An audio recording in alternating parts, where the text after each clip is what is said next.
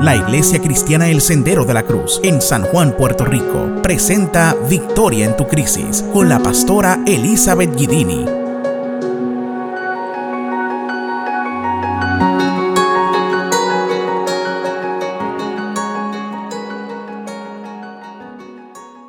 Estuvimos hablando sobre lo que decía el apóstol Pablo, olvidando lo que se quedó atrás prosigo a la meta, al premio de la soberana vocación que es en Cristo Jesús, Señor nuestro. Sí que hay que olvidar lo que se quedó atrás. No puede seguir arrastrando lo viejo y las cosas que le, le sucedieron. Usted tiene que mirar para el frente, a lo próximo que Dios tiene para usted. Amén. Mire, yo siempre digo, hay tres principios. Tres metas. Número uno, metas medibles. Metas que glorifiquen a Dios. Los tenemos que tener claro. Y decíamos también que cuando decimos olvidando lo que se quedó atrás, Napoleón frente a la victoria que podían haber tenido en la conquista y frente al desánimo y a la despreocupación de su ejército, él decía, llegando a la frontera, sigamos a la conquista. Mire, el pasado es inútil si no tiene un presente. Hay un proverbio americano que dice, no vivas en el pasado porque no tiene futuro. Y hay gente que está viviendo del ayer, de lo que pasó, de lo bueno y de lo malo que pasó. Y todo el tiempo están viviendo en el ayer, en el pasado. Mire, hay que comenzar a tener ese ayer como cosas bellas que Dios hizo. Recordar quizás los esfuerzos que hicimos para poder llegar al presente. Pero tienes que tener claro que en el presente tienes que mirar a lo próximo que Dios tiene para ti. Una nueva bendición un nuevo mover de Dios, Dios conformarnos a la imagen de Jesús.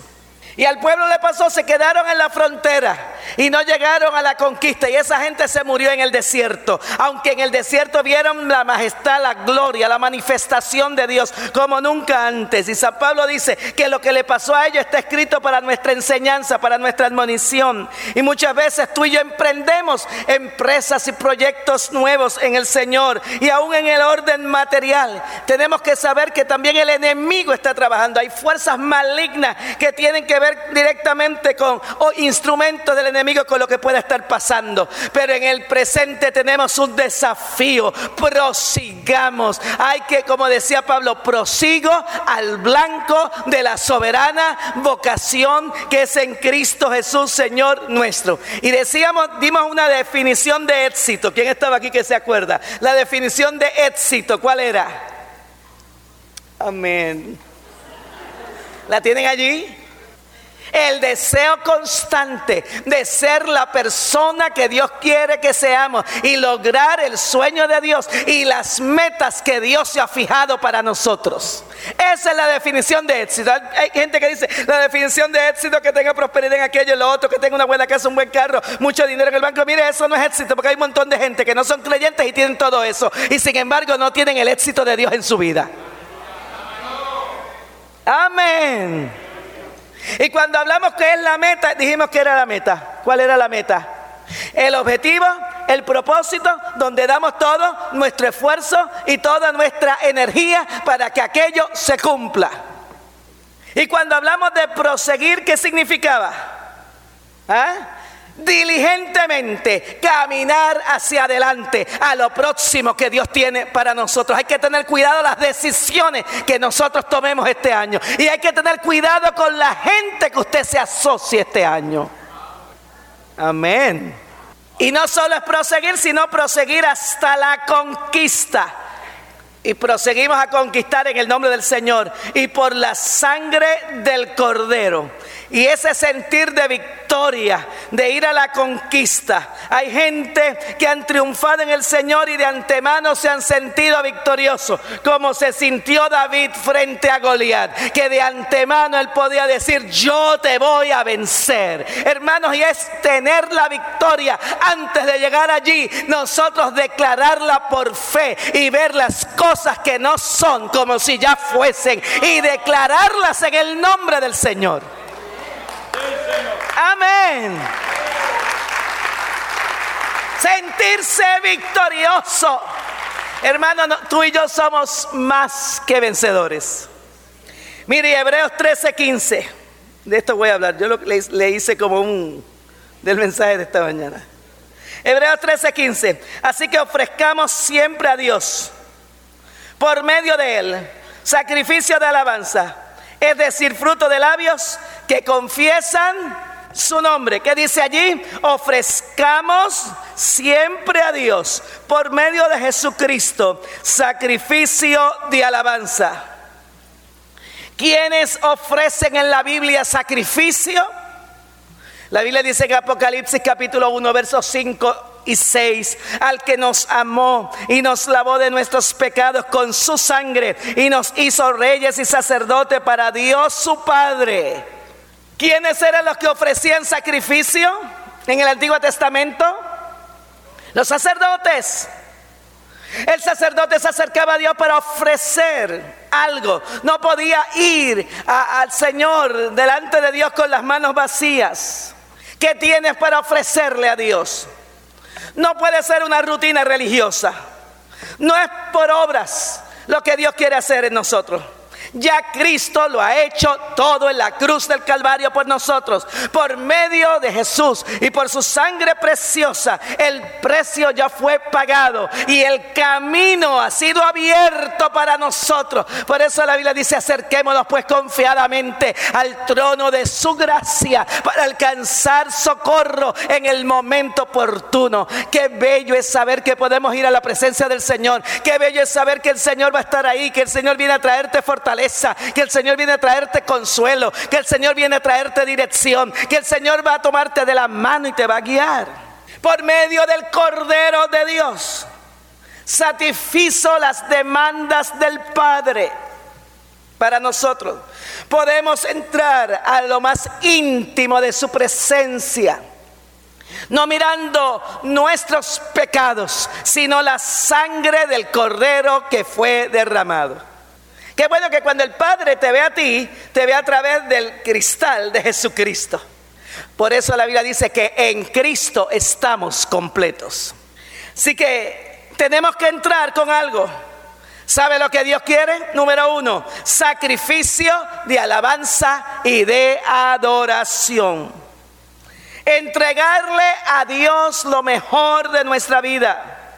Dios te dice, adórame, adórame con tu boca, con tus palabras, fruto de labios que alaben, que adoran su nombre.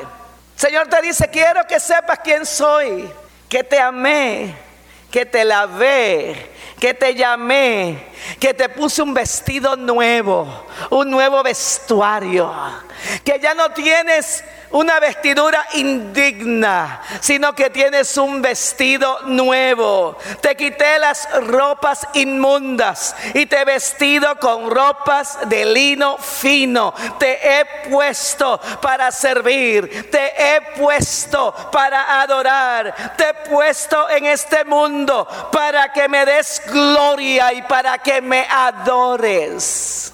Dice, ofrezcamos. Mire cómo lo dice Ofrezcamos cuando, cuando, siempre. Cuando todo el mundo es hostil, cuando a veces te sientes mal, cuando la gente no te trata bien. Dios te dice, estoy esperando tu sacrificio de alabanza, fruto de labios. Así que hay que aprender a adorar al Señor cuando, dígalo bien, siempre. Cuando las cosas van bien, le adoras. Pero cuando no va muy bien, ese es el secreto de un estilo de vida que adore a Dios. Que cuando te meten en la cárcel, puedes adorar como Pablo y Silas. Y cuando la gente adora, las puertas de la cárcel se abren. Cuando tú y yo aprendemos a bendecir al Señor, no importa lo que esté pasando, no importa la hostilidad que haya a nuestro alrededor, no importa que te estén tratando mal, cuando todavía tú puedes exaltar y alabar al Señor, eso le da gloria y honra al Señor y bendice tu vida. Porque le voy a adorar no por lo que sienta, sino porque Él está dentro de mí.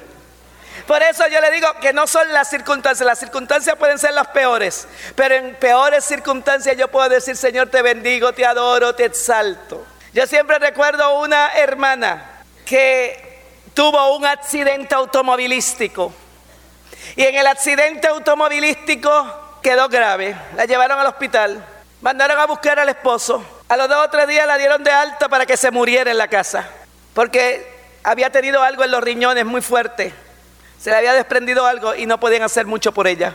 Y aquella mujer en la cama le dijo, no puede caminar, no puede hablar fuerte, eh, no está bien, se puede morir en cualquier momento. El esposo no era creyente, los hijos no eran creyentes. Y en un momento dado, así como ella estaba en la cama, con aquella fragilidad y aquella debilidad, aquella mujer llamó a su hija y le dijo, hija, el médico dice que me voy a morir, pero como tu papá no es creyente y ustedes ninguno le sirven al Señor, o por lo menos tú le sirves, pero tus hermanos no le sirven al Señor, yo quiero que hagas todo eh, el programa de ese día cuando yo me vaya. Oiga, qué, tranquilidad decirle. Y dice que le empezó a decir, quiero que predique fulano. Y sigue diciendo, van a cantar tal coro, tal himno, van a tener esta lectura. Le dio todo el programa. Y después miró a la hija y le dijo, oye hija, es que yo no me voy a gozar del programa, así que lo vamos a empezar tú y yo, por lo menos lo cantamos tú y yo. Y comenzó a cantar, feliz cantando alegre, yo vivo siempre aquí. Si Él cuida de las aves, cuidará también de mí. ¿Cómo podré estar triste? ¿Cómo entre sombras ir? ¿Cómo sentirme sola en el dolor vivir? Si Cristo es mi consuelo, mi ayuda siempre fiel. Termínelo. Cuando terminó de cantar, Dice que la presencia de Dios llenó aquella habitación. Y ella recuperó fuerzas y se puso de pie. Comenzó a caminar. Cuando vino el marido por la tarde estaba en la cocina cocinando. Y el marido le dijo, pero ¿cómo es posible que estás aquí? Y le dijo, yo no sé lo que me ha pasado, pero tengo fuerzas. Siguió haciendo las cosas. Y de ahí en adelante levantó una obra, se convirtió en una pastora y duró 30 años más. Hermano y hermana, hay que aprender a ofrecer sacrificio de alabanza. ¿Cuándo? Siempre. No importa la circunstancia, siempre. No se meta debajo del palito a, a, hacerse víctima de la circunstancia. Adore y alabe al Señor. Aunque las circunstancias sean adversas, levántese en el nombre del Señor. Levántate, hermano, a hacer lo que Dios quiere que tú hagas. Aleluya. Así que lo primero es que vamos a dar a Dios, ofrezcamos siempre a Dios sacrificio y alabanza. Le vas a adorar siempre.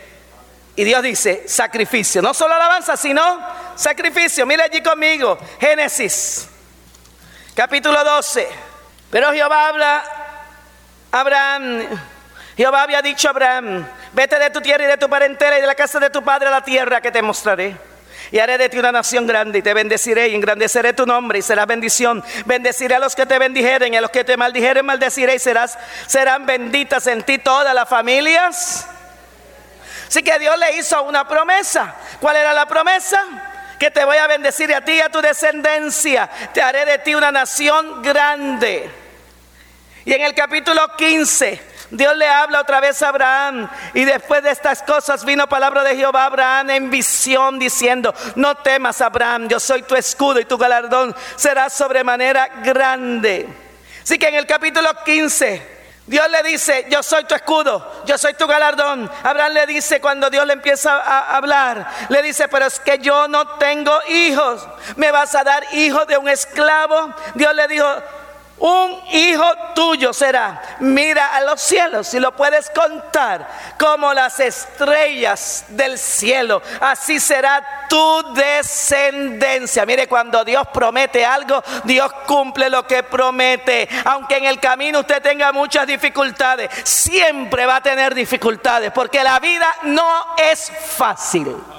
La Biblia dice que Abraham le creyó a Dios. Lo que le agradaba a Dios de Abraham era que era un hombre de profundas convicciones y de fe. La Biblia dice, Abraham, el amigo de Dios, le voy a bendecir y a través de él bendeciré las naciones de la tierra.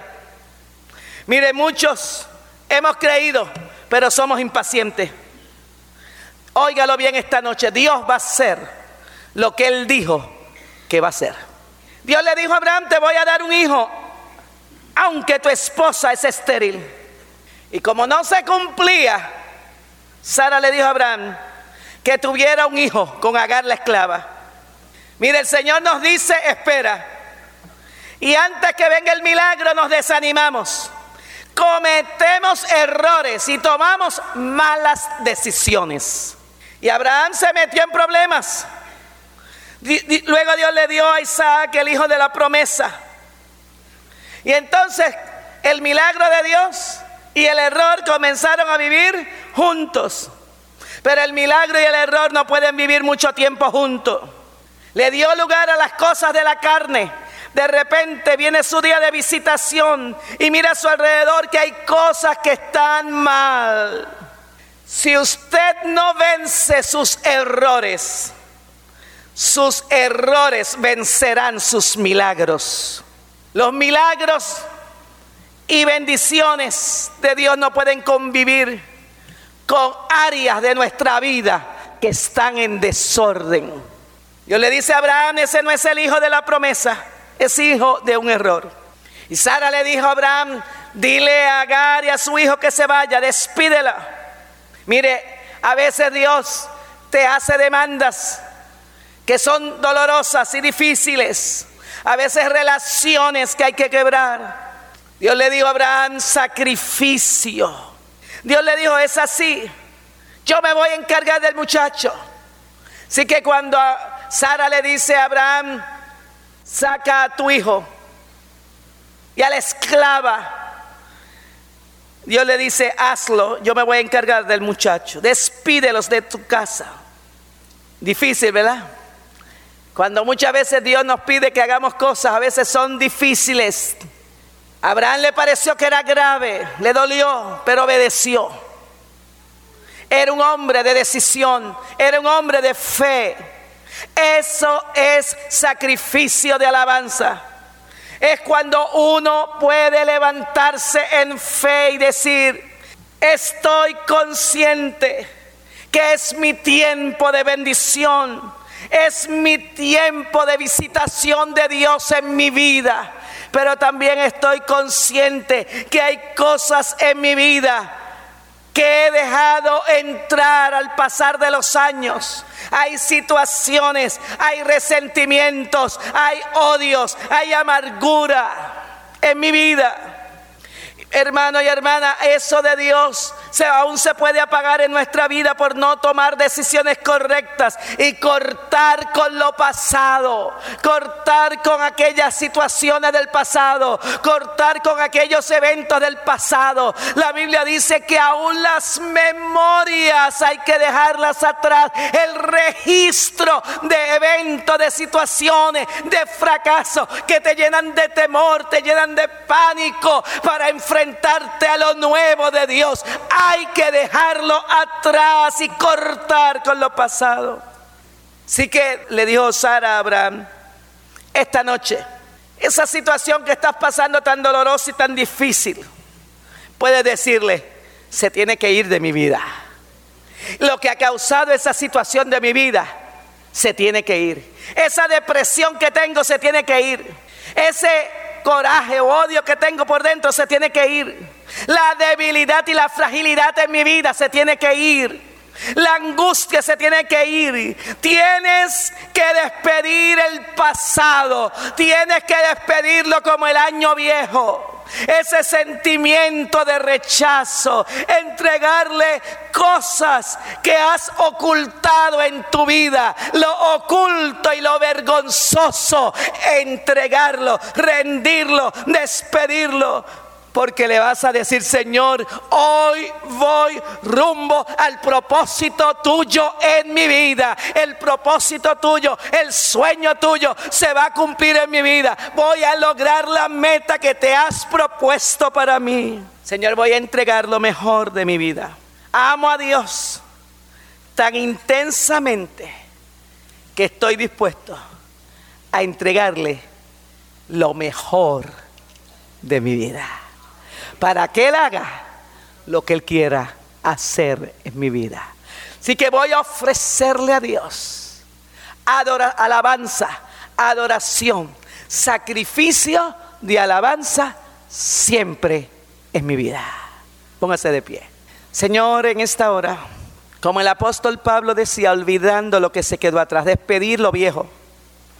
Señor, cosas en nuestra vida que han estado sucediendo, dejarlas atrás. Señor, y aún el registro de recuerdos, de memorias, de eventos, el registro de situaciones que nos dañaron, dejarlo atrás.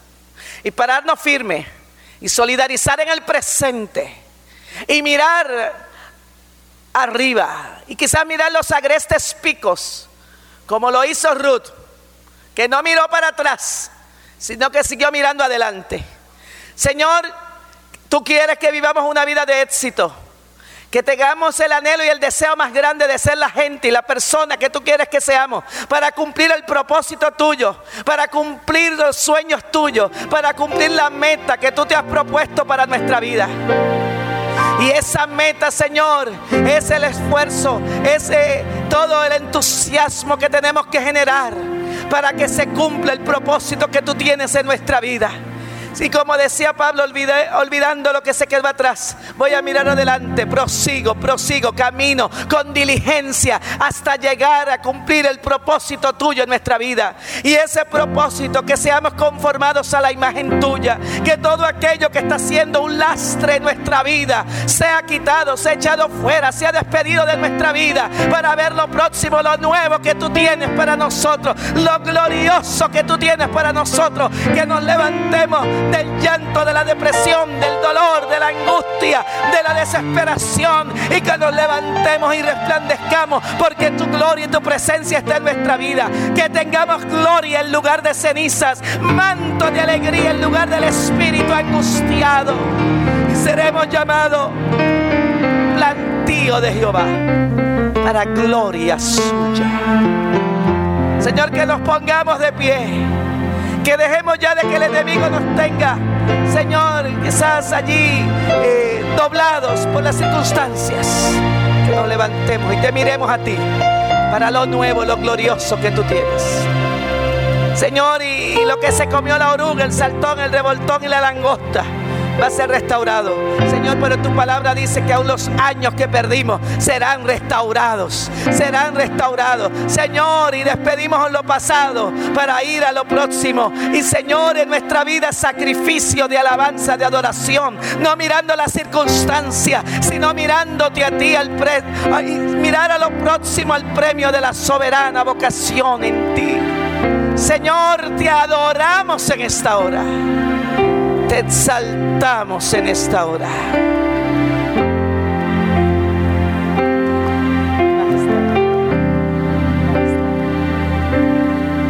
Puedes adorarle y decirle, Señor Majestad, adoro tu majestad. Aleluya. Hermano, hermana, levántate en el nombre del Señor. Mira lo nuevo que Dios tiene para ti. Aquello del pasado, déjalo atrás y dile, Señor, yo voy a lo próximo que tú tienes para mí. Me voy a levantar de todo lo que me ha pasado y voy a mirar tu gloria en mi vida. Y voy a decir, Señor, tengo salud, tengo bendición, soy libre. Voy a ver lo tuyo, voy a ver tu gloria, voy a ver lo próximo que tú tienes en mi vida. Decir con todo tu corazón. Adoro su majestad. Dígalo, dígalo, hermano.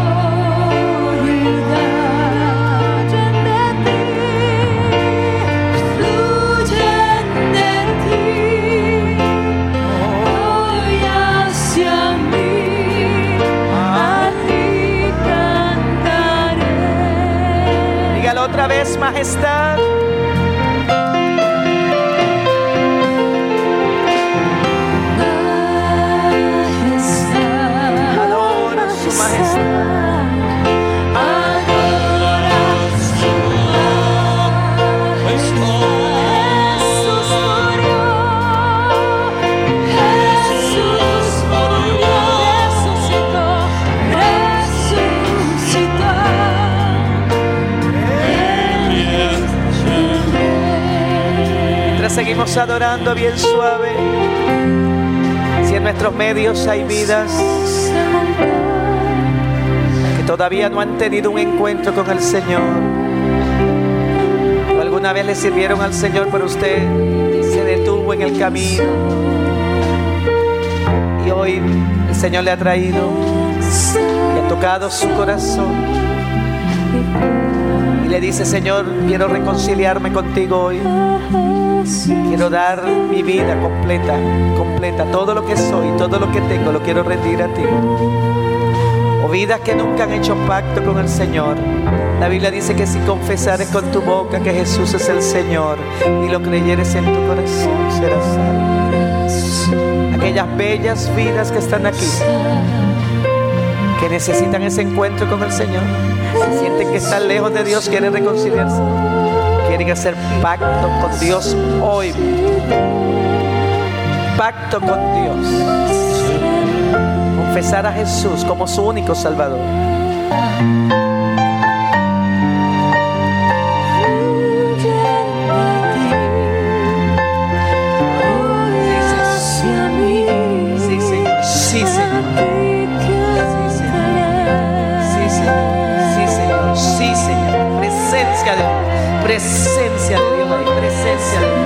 Presencia de Dios en tu vida. Presencia de Dios en tu vida.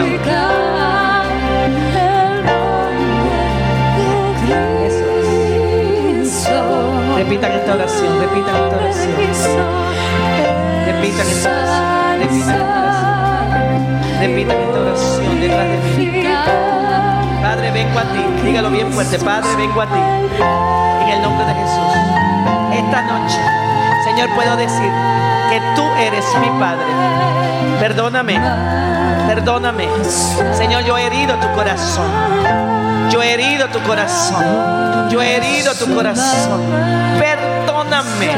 Que tu sangre preciosa me limpie, me limpie, me limpie me limpie de todo pecado ahora en el nombre de Jesús.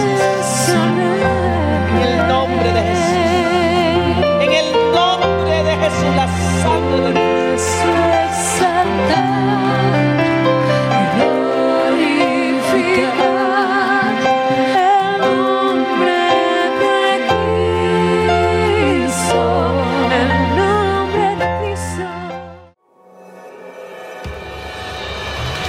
Gracias por haber estado con nosotros en esta edición de Victoria en tu Crisis con la pastora Elizabeth Guidini. Si deseas comunicarte con nosotros, puedes hacerlo a través de nuestro correo electrónico elsendero@elsenderopr.net o a nuestra dirección postal PO Box 36 1444 San Juan, Puerto Rico 00936.